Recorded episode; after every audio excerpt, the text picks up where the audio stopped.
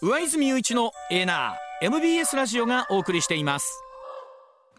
時刻6時28分回りました。ここからは石田英二さんでございます。石田さんおはようございます、はいよろしくお願いします。よろしくお願いいたします。まあ、本当朝起きてびっくりしたのは桑原和夫さんがね、ね亡くなったということで。僕らのもう小学校の時から見てま大したよスターですよね。で桑原和夫さんって、もう本当にあのおばあちゃん役でね、それこそさっき、あの藤林さん言ってくれた「ねごめんくださいどなたですか？お入りください。ありがとう」あの潜在写真っていういわゆる公式の写真もおばあちゃんスタイルなんですよねこれ考えたらね。おばあちゃんじゃない方の方が逆に違和感があるそうです。和子ばあちゃんですよイメージはね。うんであの考えたあのタレ父もね、あのあれで作った、あれがほらよう皆さんネタにしてあるじゃないですか、はい舞台袖でどっか行ったて。あれがなんか昔なんだったかな。干してあるあの、はい。あうん アパート干してあるんですよ、マンションか、うんはいはい。それがすごい近所で評判であれが干してあるって でもあの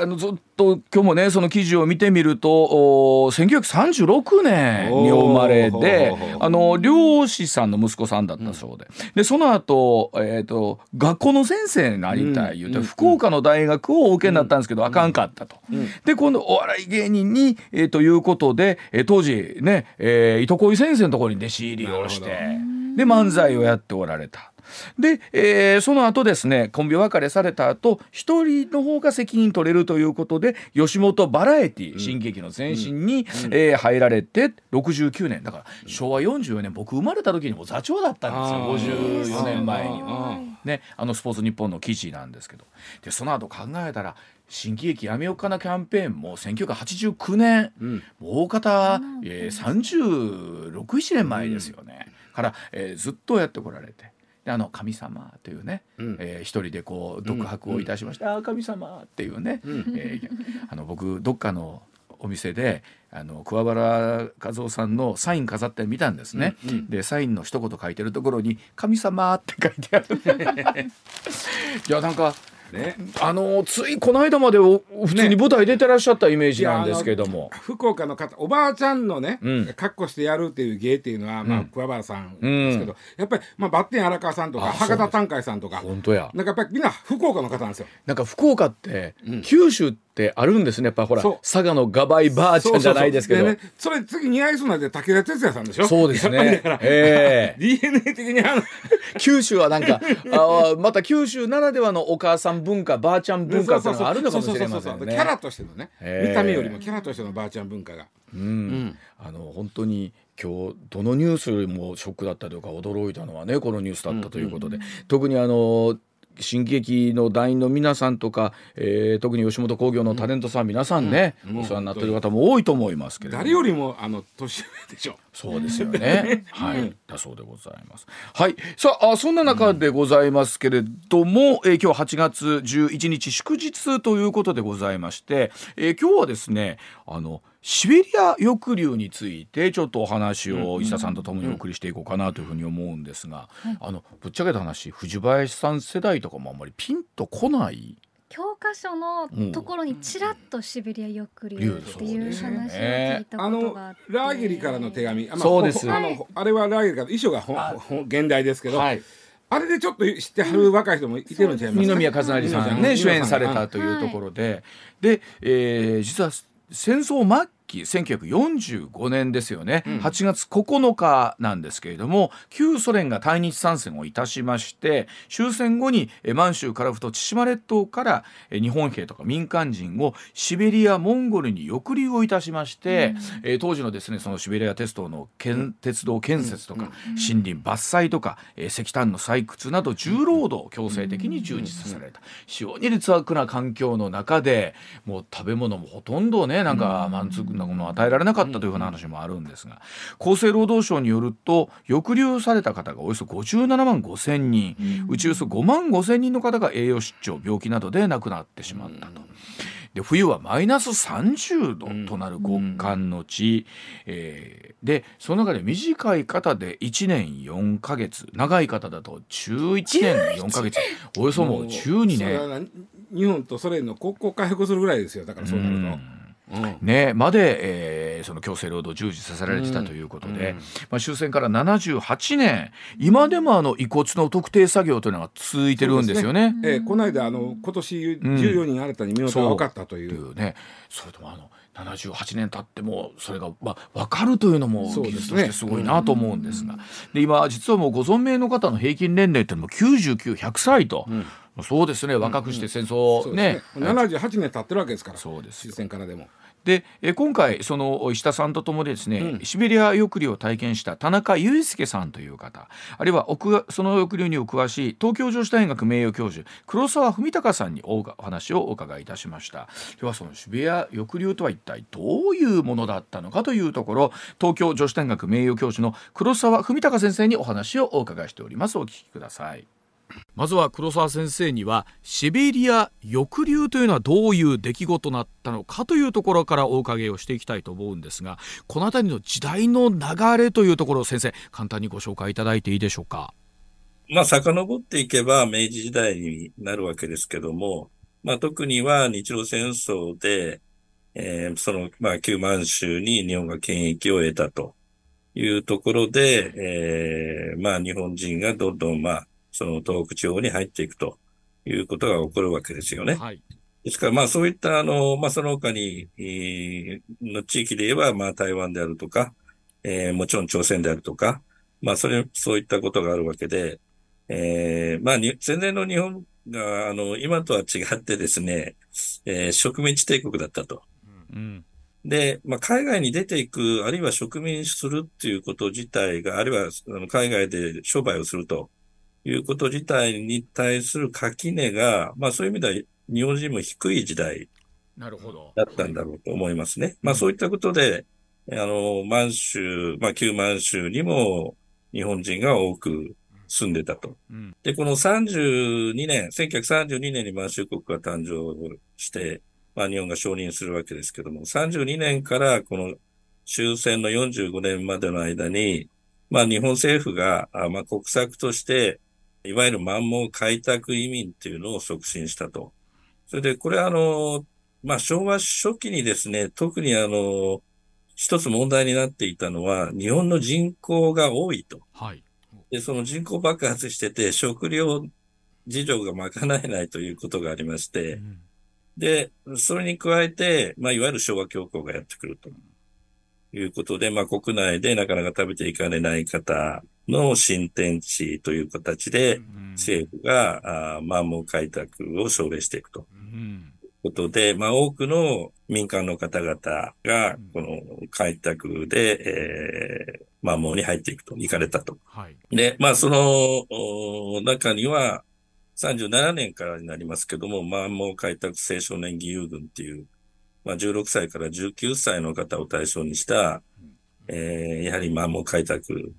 の人たちが送り出されると。で、全体としては約そういった方々はまあ27万人と言われてますけども、非常に多くの方々が、まあもうに入られた、入植されたと。もう一つは、あの、もちろんか、あの、満州国ができましたけども、その満州国の防衛は日本の関東軍が担うということでありますので、で軍人、軍属、民間人、いろんな方々がおられたということだと思います。はいうんでえそこにあって終戦、まあ、第二次大戦がですね終戦ということになりましてその直前になんですけれども戦争末期になって、まあ、ソ連がですね日ソ中立条約不可侵条約というこれを破棄しまして日本へ参戦してきたというところからまた大きく歴史が、えー、先生変わってくるわけですよね。あのまあ、一般の方々もよくご存知だと思うんですけどもあの、日ソ中立条約を、まあ、ソ連が発揮して参戦してくるというのは、うんはい、まあ、これは、あの、国際法違反といいますか、条約違反ですね。うん、に、まあ、当たるということになるわけですけども、まあ、ただ、あの、ソ連が参戦した背景には、まあ、40、1945年2月に、ヤルタ会談。はい。で、そこで、その米ソの間で秘密協定が結ばれる。うんで、ドイツ降伏、まあ実際には5月8日ですけども、うん、ドイツ降伏後2ヶ月か3ヶ月で、えー、ソ連が参戦すると。その見返りがいろいろあるわけですけども、うん、まあサハリンとか千島列島とか、そういった問題が、まあ、ここに絡んでくるわけですが、うん、その見返りを要求して、えー、ソ連が参戦すると。いう約束が、まあ、そのヤルタ会談でできてるわけですよね。うん、ですから、まあ、一つ言えるのは、この時代、まあ、第二次大戦、あらゆる国際法が破られた戦争って言われてますけども、うん、まあ、この中立条約破棄、まあ、有効の、条約自体は有効なわけですけども、その期間内に、えー、ソ連が参戦してくるというのは、うん、まあ、そういった、やはり第二次大戦の戦争のあり方、ありようですよね。国際法を無視したような、そういったことの、まあ、一つでもある。うんまあ、そこで日本8月15日終戦を迎えるということなんですけれども本来、えー、そこからのまた先生動きということになるわけですよね。あの終戦、うん、まあ、今年78年ですか、はい、えー、終戦のから始まった、まあ、戦争被害みたいなことですよね。このシベリア抑留というのは。そうですね、うん、はい。でこのまずはその動きというところというのはなぜこういうことが起こったのかということにも先生なってくると思うんですが。まあこれはあのいろんな説がまああるんですけども、うん、ただまあやはり一番妥当なのはですね、うん、えっ、ー、と、まあソ連はあの第二次大戦中に、えー、約2700万人の方が死者が出てるんですよね。うん、で、その他にもちろんドイツに攻められて、甚大な被害を受けてるわけですよね。でそういったことで、あの、まあ、戦後復興、経済復興を早くしなきゃいけないっていうソ連の問題はあるわけです。うん、そうすると労働力の問題なんですね。うん、まずはその労働力を、まあそのシベリア抑留者で補うと、うん、労働力不足をですね、うん、そういった点がまああると思うんですね。うん。ただこれあのお話を我々も聞いていると例えばその、まあ、あ連れて行かれる時にですね東京へ帰れるぞというメッセージのもとえついていくとあれどうも方角違うなというところからも話があるということなんですがこの辺りは先生いかがでしょうか、えー、まさにあのー、そう言われてる通り、うん、まあ、東京ダモイ、うん、ダモイ東京という、はい、帰れるぞということで列車に乗せられて行ったらば、どうもその日が昇ってくる方向が違うとかですね。そういうことで、あれ違う方向に行ってんじゃないかと、いうふうにだんだん気づいてこられたようですね。はい。ですからこれはもう本当に、あの、騙ししたと。うんはあこの辺りの動きっていうのはまた中でのその収容所でのお話っていうのはまたお話を伺いしますが当時日本側とするとどうしようもなかったわけなんですかね、その連れて行かれる過程においてっていうのは。そうですね。うん、あのもともと、ポツダム宣言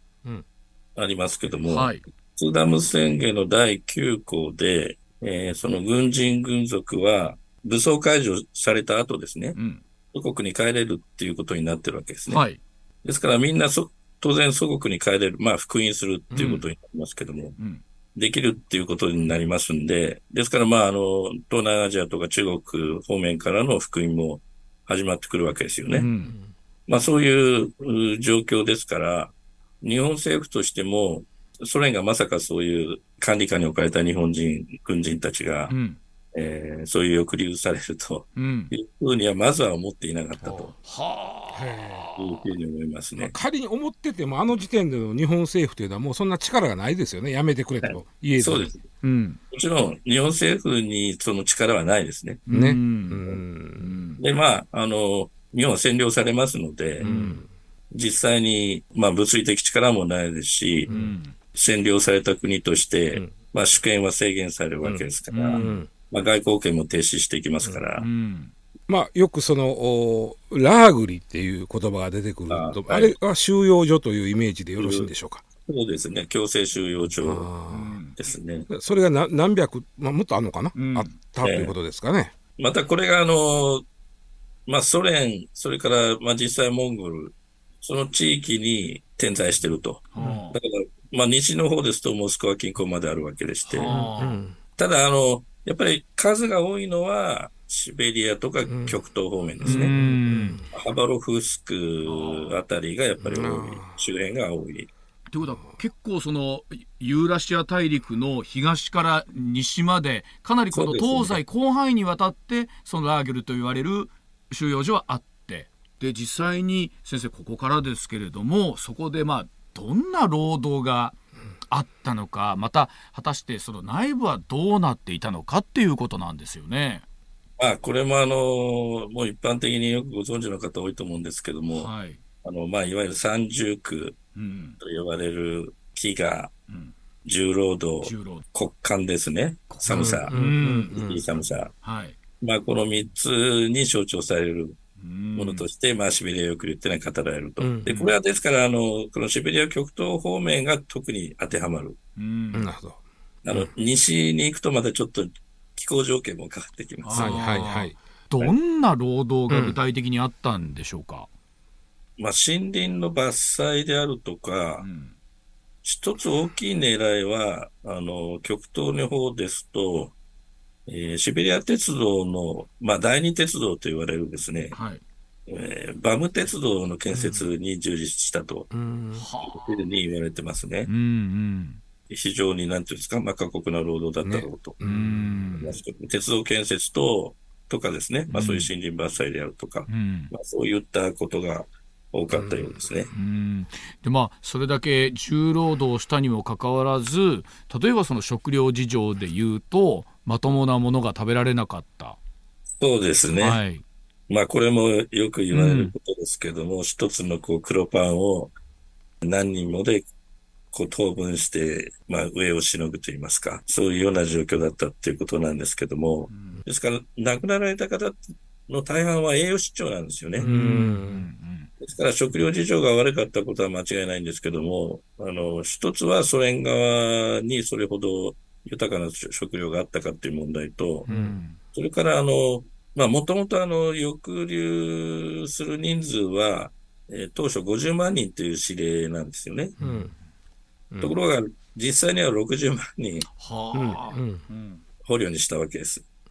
で、特にまあ、そのハバロフスク地方に多くの、えー、捕虜が行きましたので、受け入れ体制ができてないと。ああ、なるほど。なるほど。建物の問題もそうなんですけども、うん、そのちゃんとした建物がないところに収容されると。あるいは自分たちで建設したっていう例もあるようですけども。なるほど。ですから、その予想、予定外の人数を引き受けるっていうことで、うん、まあ、そもそも、それによって、食料なん、食料不足っていうのがさらに起こりやすくなったと。いうこともある、あるようですね。何かやっぱり最初の冬を越せなかった方が多かったというふうにお聞きしてますけれども。まあ、人によっては7割、8割が、そこで亡くな、まあ、亡くなられた方の7割、8割ぐらいが1年目、冬を越せなかったと言いますか、46年の春までに亡くなられたと。この間、その僕はあのそこで強制労働させられた方っていうのはこのどんな思いだったのかなというところもねなんか先が見えないわけですよね。帰れるのかどうか、ね、そうそうそう。そうですね。うん、いや、だからかなり絶望的な状況だと思いますね。うん。だから、あの、生きていくのに精一杯。うん、なるほど。うんいう状況だったんだろうと思うんですね。うん、はい、うんまあ、でも本当に先が見えないという中でね、うんうんうん、さあ実際じゃあ今度はじゃあその帰国というところの動きみたいなものっていうのは先生具体的にはどんなところから始まっていくんでしょうか？まあ、早く早くは先ほど言いましたように、46年12月ぐらいから、うん。えー、帰国してくる。はい、そして、えー、48年、うん、あたりから、その石化した日本人を帰国させて、はい、まあ、ソ連側としては、えー、それによって日本国内における、うん、まあ、ソ連の審判を作り出す、あるいはアメリカの占領政策の、まあ、邪魔をすると言いますか。この問題実は、あの、そういった米ソ冷戦構想が背景にあるっていうのが、非常に大きい問題になってくるわけですけどね。そういう、ソ連側とすれば、アメリカが占領している日本なんですよね。はい。で、これはやっぱり、あの、冷戦状況の中で言うと、日本が、そのアメリカ側に作ってるのはソ連にとっては良くないわけでして、うんうん、まあそういったものを阻害するためにも、その、石化したような人たちを送り込んでくるっていうのを、うんうん、まあ繰り返して、はい、えー、帰還させるっていうようなことが、まあだんだん起こってくるわけですけど、どそれで、まあ大体49年から50年までに大体大半の方は帰国されると。はああの先生そういった皆さんもですね、えー、今もう平均年齢がえー、生存者の方でも99歳とかもう100歳とかという皆さんが多いというふうにお聞きしてますけれども、先生どうでしょう？おそらくそんな方にもいろいろお話聞いてこられたと思いますがなんかご実感としてお話を聞いててお感じになることってどんなことになりますか？先生今まで。まあご存命な方々はいろんな思いを胸の内に収めていろいろお話しされてると思うんですね。ですから、その言葉としてあの発せられる表面だけを見ていちゃ、やっぱりいけないんだろうと。まあそういうところは、やっぱり書き物であるとか、あるいは絵が得意な方は、絵を描いたりされてですね、表現されているっていうことがあると思うん。ですね。まあやっぱり一番思うのは、あの、まあ人間としてのこう尊厳を踏みにじられたような状態に、置かれたっていうことですよね。この人たちは。だからそういったものに対する、まあ静かな怒りというか、そういうものは内包されてんだろうなっていうふうなことを、まあ感じますけども。こうやってお話を聞いてると、うん、本当に戦争が終わってからの方がこの人たちはさらにね大変だったっていうことですよね。ねしかもねその間日本は復興していくんだけども自分たちはシベリアでずっとということですね。ねまあだから本当まあ、えー、非常にその厳しい環境の中で、えー、その強制労働させられたということなんですがでは実際に体験された方はどんな風だったのかというところ、うん、えー、をお話をお伺いをいたしました田中飯塚さんのインタビューでございます。田中さんこんにちははい、こんにちは。MBS 上泉です。よろしくお願いいたします。石田と申します。よろしくお願いいたします。すいません、お忙しいところ。はい、田中さん97歳でいらっしゃって兵庫県は、えー、加古郡でお生まれでございます。第二次大戦後4年間シベリアで抑留生活を送られるんですがその捕虜生活中にアコーディオンを学びまして、えー、帰国をされた後生活のためにアコーディオン演奏活動を始めましてシベリア抑留の体験語り継ぐ活動もちろん続けていらっしゃいます。で田中さん19歳だった1945年の1月です。舞鶴で陸軍部隊に入営をいたしまして満州で終戦をお迎えになりました終戦後の9月ソ連兵にですねダモイ東京東京に返すと言われまして言われるがまま列車に乗ったんですけれども列車は港のある東へ向かっていたと思われたんですが連れて行かれたのは現在のカザフスタン中部の収容所だったということなんですけれども田中さんまずはその軍に招集された時のことをお伺いしたいんですがどんな状況だったんでしょうか？はい。あの昭和20年2月10日、はい、舞鶴重砲隊に入営して、うん、18日に満州第860部隊、うん、先行者砲部隊に転属し、はい、安山成功省を守る任務に就いておりました。はあ、数ヶ月後にソ連軍が満州に侵攻し、うん、大天という駅からに乗せられ、はい、えー、満州の東北端、それからアムール川を渡ってブラゴイ・チェンスクというところで、一つの貨車に50人ずつ詰め込まれ、はい、でバイカル湖に着いた時は、西の方へ行ってるということが分かりました。うん。あ湖か。海はまた湖やったってことですね。に日本から約8000キロメートル離れたカザフスタンカラガンダというところに連れて連行され、うん、99地区第11収容所に連行され、うん、レンガ工場に根羽土を掘らされ、うん、えー、腹がペコペコで競争労働に、えー、従事しました。あの収容所ではのみとかしらみとか南京虫に苦しんでいました。もう寝られへんな、南京虫なんか出たらもうそんなもんね。睡眠時間が約3時間し3時間。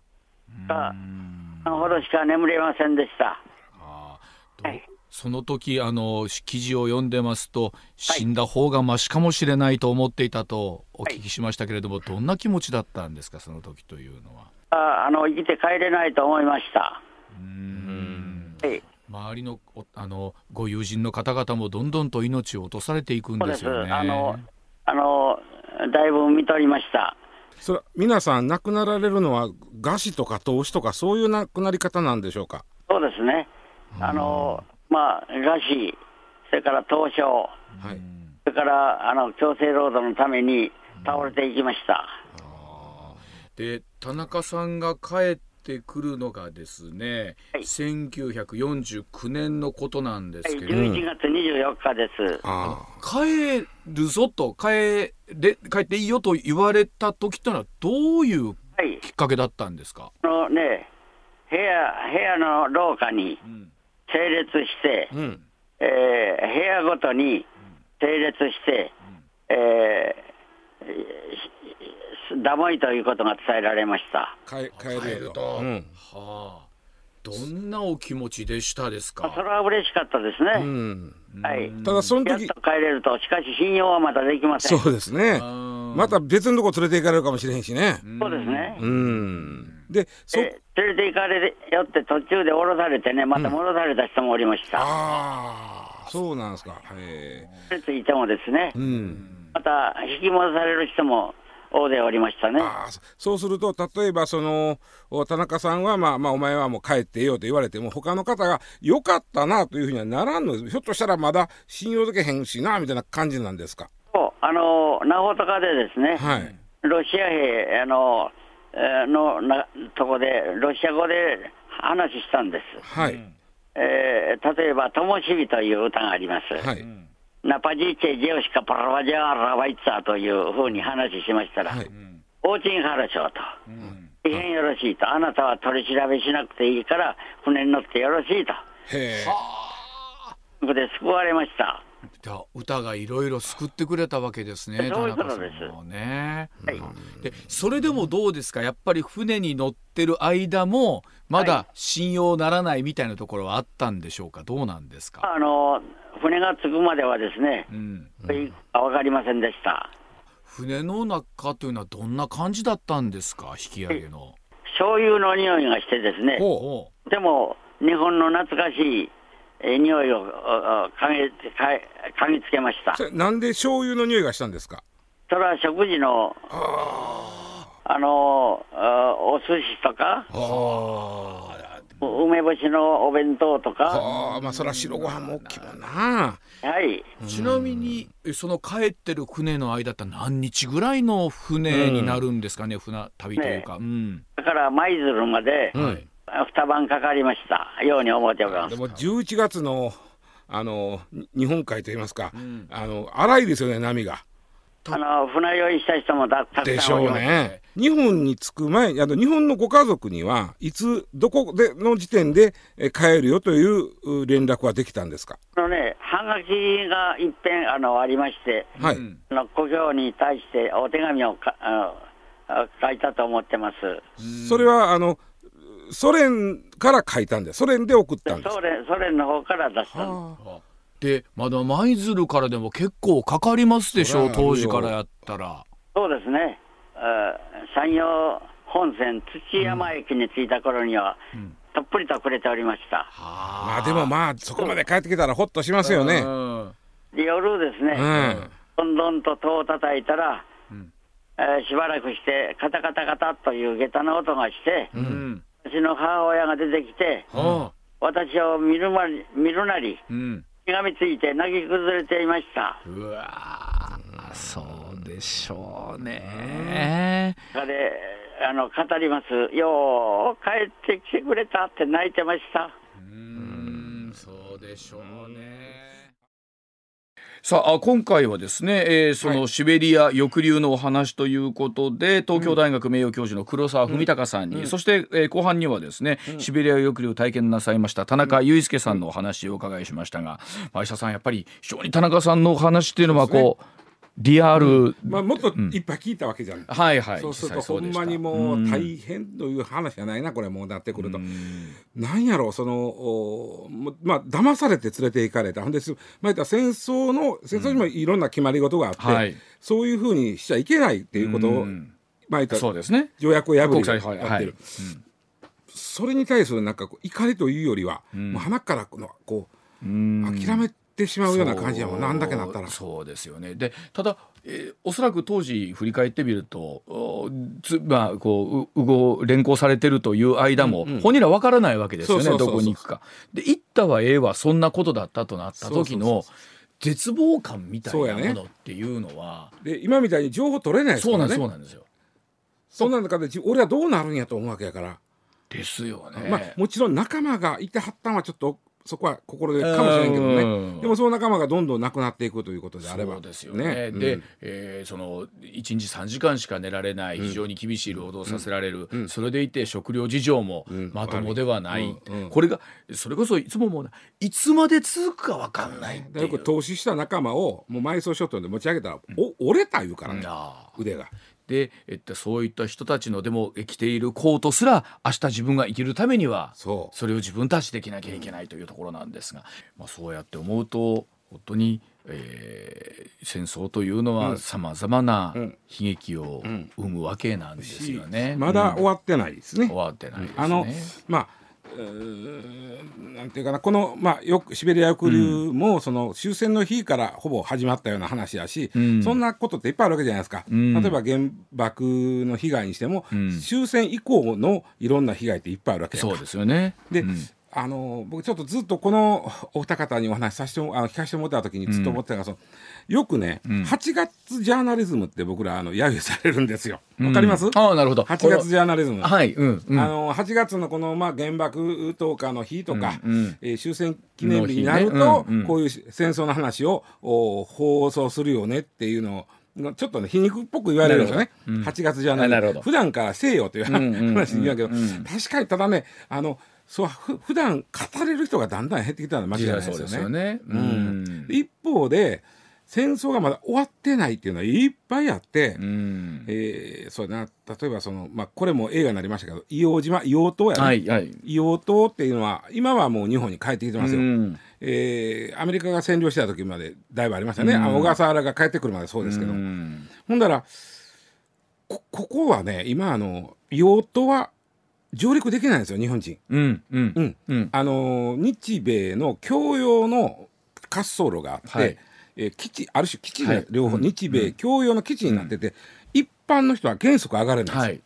上がれるとしたらそういう基地の例えば、えー、そういう建設に携わらない人が一部上がれますけど、うん、そうじゃないと上がれないんですよ。でそうなると実はあの硫黄島の下にまだ遺骨が1万以上残ってますね。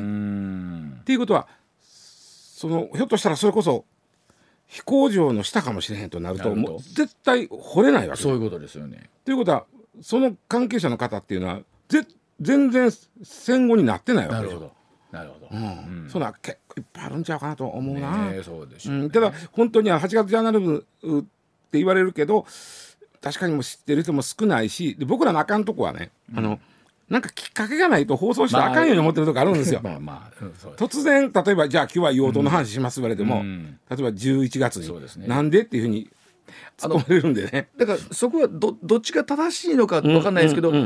ん、見てくださる方聞いてくださる方も、より身近に感じるのは、うん、そのきっかけになるかもしれないというところがあるんですよ、ね、今回このあのシベリア君の話というか、あの取材させてもらってるわけなんですけども。ね、あの本当にあのこのお二人の話聞いてて全然戦後はおは終わってないなというふうに思いましたね。ねそうですよね。うん、あの実は今回この黒沢先生田中さんだけではなくってですね、うん、あの実はこの満州に今回確かにそうだったんですが、うん、ご家族で行って、うん、えー、お父様はシベリアに抑留をされたと、うん、で、えー、1年ほどご家族お母様と暮らしていてで、えー、お父さんどこ行ったかわからない、うん、でも自分たちはもう引き上げなきゃなんないというご家族の方にもお話を聞いたんですが、その方々はその方々でまたご苦労ありた。あのー、まあ、ちょっと僕、今日の放送になかったけども、うん、あの釣りバカ日誌のね、はい、えー、漫画書いてある北見健一さん、うん、これはまああの、えー、赤塚不二夫さんのお弟子さんやから、うん、作作風としてある絵やんか。割とあの、楽しい絵描かはる人なんですけど。あの方のお父さんがシベリア抑留されたんですね。で確か3年後ぐらいに帰ってきはるんですけど、えー、死んでるもんやと思ってるわけですよ、はい、家の人は。ね、でだからお母さん一人で北見健さんと弟さんと2人を育てるという、ものすごい苦労してる中で、お父さんがと、まあ、突然っていうか、まあ、手紙まず来て、では生きてたんやって迎えに行くんですけど、品川駅まで。でそこでやっとそのなんていうかな苦しい生活がちょっとましになったみたいなことを書いてはるんですけどね、あのその北見さんの書いてるもんであのすごく印象的だったのが。えー、満州から帰ってくる引き上げで舞鶴まで帰ってくるじゃないですか、うん、その船やっと乗れたでしょ、やっと乗れた。ものすごい苦労してこう向こうの港たるで船乗って。でやほっと死ぬして死ぬ人がいっぱいいたんだって、船の中で。ほっとして死ぬっていう信用ってすごくない？もうせっかくそこまで何年も苦労して生きながら、ね、頑張って生きてこられたのに。いろんな亡くなりようもねそれあるんだけどもほっとして死ぬってちょっと想像つかへんのよね、僕はね、あの考えたら舞鶴の引き上げの記念館があるんですけれども、考えたら藤林さんの出身はもうちょっと北の方なんで舞鶴、というとちょっと遠いイメージが。イメージが、ね、こっちからよりは近いイメージが、まあ、確かにこっちからと福井のちょうどまあ、間ぐらいのイメージになるんですけどね、まあ、今高速道路も通ってこっちからすぐ行けちゃうんですけどね。ですよね。まあ、ですからその引き上げの記念館にはその引き上げがどんなふうあまあもというとそのシベリア抑留どんなことだったのか引き上げでお迎えに来る方はどんなふうに、えー、だったのかということも展示されてるんですけども。実際そちらとかでですね、あの語り部をしている実は今高校生の皆さんが、えー、そのお話を聞いて今度は自分たちが語り継いでいかなきゃならないということで、語り部をしてらっしゃる、えー、高校生がねお二人、えさらにはその抑留体験のご家族の田吹さんという方、えー、この皆さんにもお話を実はお伺いをしておりまして、その取材の様子、えー、なの YouTube チャンネルで、えー、今日の夕方4時に、えー、配信をさせていただきます。また今回のインタビューそれぞれまとめたものはですね8月20日の深夜 MBS ラジオ語り継ぐシベリア抑留と題しまして今日のインタビューと合わせて、えー、1時間にわたって放送させていただきたいと思います。あのまあ藤林さんもいろいろ取材で知ってることもあるかと思いますが、うん、こうやってリアルに話を聞くとまた。うんちょっとね鳥肌が立ったりとか、うん、と胸がキュッと苦しくなる。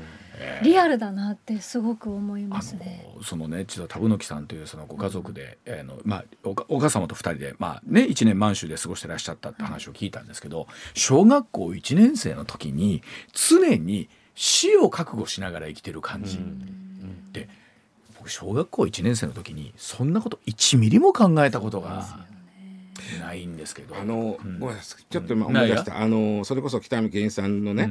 うん、あのあの人はもちろん満州から帰ってきてはるの子供の時に、うん、日本に帰ってきてから例えば東京の地下街のいわゆるあの不老者になってしまった子供たちとかを見てるわけですよ。でそれがすごいここの子に傷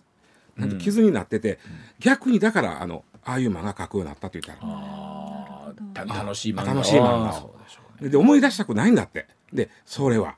その時の光景は。でしょうね、うん。まああの今回確かにシベリア抑留に関して言うと、うん、確かにあの口な思いというか、うん、もう言いたくないとお話ししたくないっていうかだから、しんどい目した人って、それ実はもう言いたくないとか思い出したくないっていう人も結構いらっしゃって、ね、うん、実際その田吹さんもお父様はじゃあシベリアの話をいやよくなさったのかというとあまりお家でなさらなかったっていうところは相当辛かった、うん、ところもあるんだろうなと思いますけど。上泉雄一のエーナー MBS ラジオがお送りしています。ツッコミニュースランキング時事問題から芸能スポーツまで突っ込まずにはいられない注目ニュースを独自ランキングでご紹介、はい、ランキングを紹介する前にまずは芸能とスポーツです、はい、プロ野球阪神は東京ドームで巨人に5対2で勝ちまして、はい、7連勝。すごいですよね、うん、7回近本選手のツーランなどで逆転しますと9回ちょっとねあとギリギリやなっていうところで、うん、原口選手のツーランがね、はい、決め手となりました。はいね。えー、ともう本当にここに来て7連勝というところでカープとのゲーム差があっという間5.5まで一気に広がってきまして、はい、つい今週始まりはまだ1ゲームちょっとだ1.5とかだったんですけどね。はい、さあいよいよ今日から京セラドームでヤクルト戦そしてこの後1日挟んでですね、広島でのまあ本当にここで勝負を決めてくれるんでしょうかというところです。そうだな。まあまあ言うてもシーズンはまだね長いですから、えー、まだ40試合ちょっとありますんでね、はい、それでもいやちょっと明かりが見えてきてるんじゃないですか？はい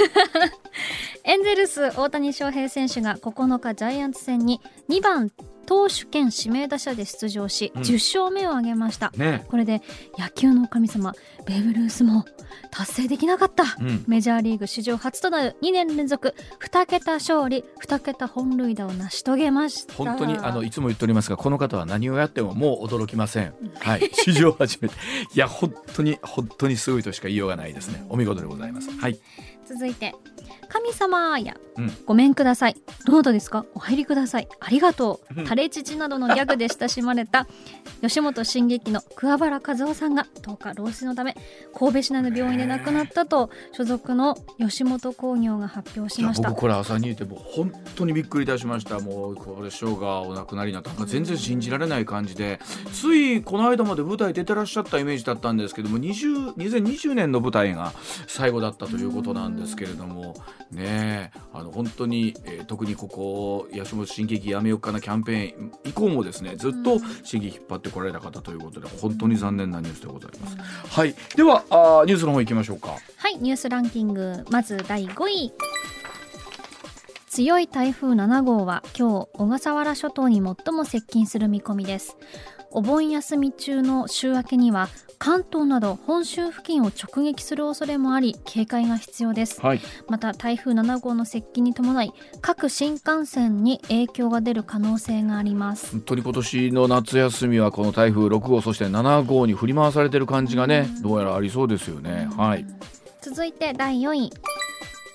日本大学は10日覚醒剤取締法違反と大麻取締法違反の疑いで部員が逮捕されたアメリカンフットボール部の無期限活動停止処分を10日付で解除し、うん、逮捕された部員1人のみを無期限活動停止処分にすると発表しました、はい、また関東学生アメリカンフットボール連盟は日大アメフト部を当面の間出場資格停止することを決めました、うん、9月2日に予定されたリーグ戦の法政大学戦は中止となります、まあ、もちろんこの1人がやったことに対して部全体がね出場できないというのはいかがなものかっていう意見もあれば、うん、まあそのねどこまで連帯責任するんだ一方で大学の大会の人たちって今そうなんですけど例えばあの若いね1年生2年生とかが例えばそれこそ一昔前例えば飲酒酒を飲んでたなんて当たり前だったりこともあったんですけども、今それやるとみんなリーグ戦出られないからっていうことで部の規律みたいなものって各大学すごくしっかり守ってらっしゃってるっていうところもあるんですね。そういうこととかを考えた時に、まあ、今回こういう形で大麻覚醒剤という形で表立って出てきましたけれども他の部活でですね非常に規律を守ってやってらっしゃるところもあると考えた時に、はい、さあそのあたり見た時に、え今回の処分は厳しかったのかどうだったのかっていうと、まあ、もし方がないところもあるんじゃないかなと思いますけどもね。はい。うん、続いて第3位。2025年大阪・関西万博を運営する日本国際博覧会協会は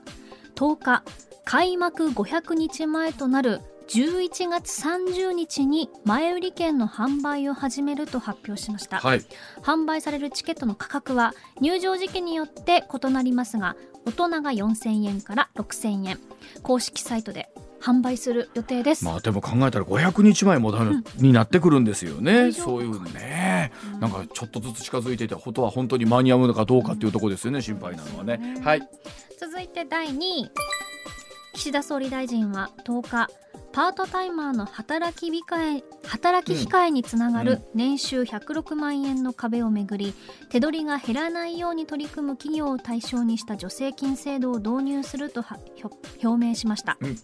従業員1人当たり最大およそ50万円を支給する方針で10月から適用すべく調整を進める考えを明らかにしました、はい。まあ、このお話はよくあの石田さんが解説してくれてるんですけども果たしてこれでどうなっていくのかというのはまた改めてね石田さんに解説してもらいたいと思います。はい、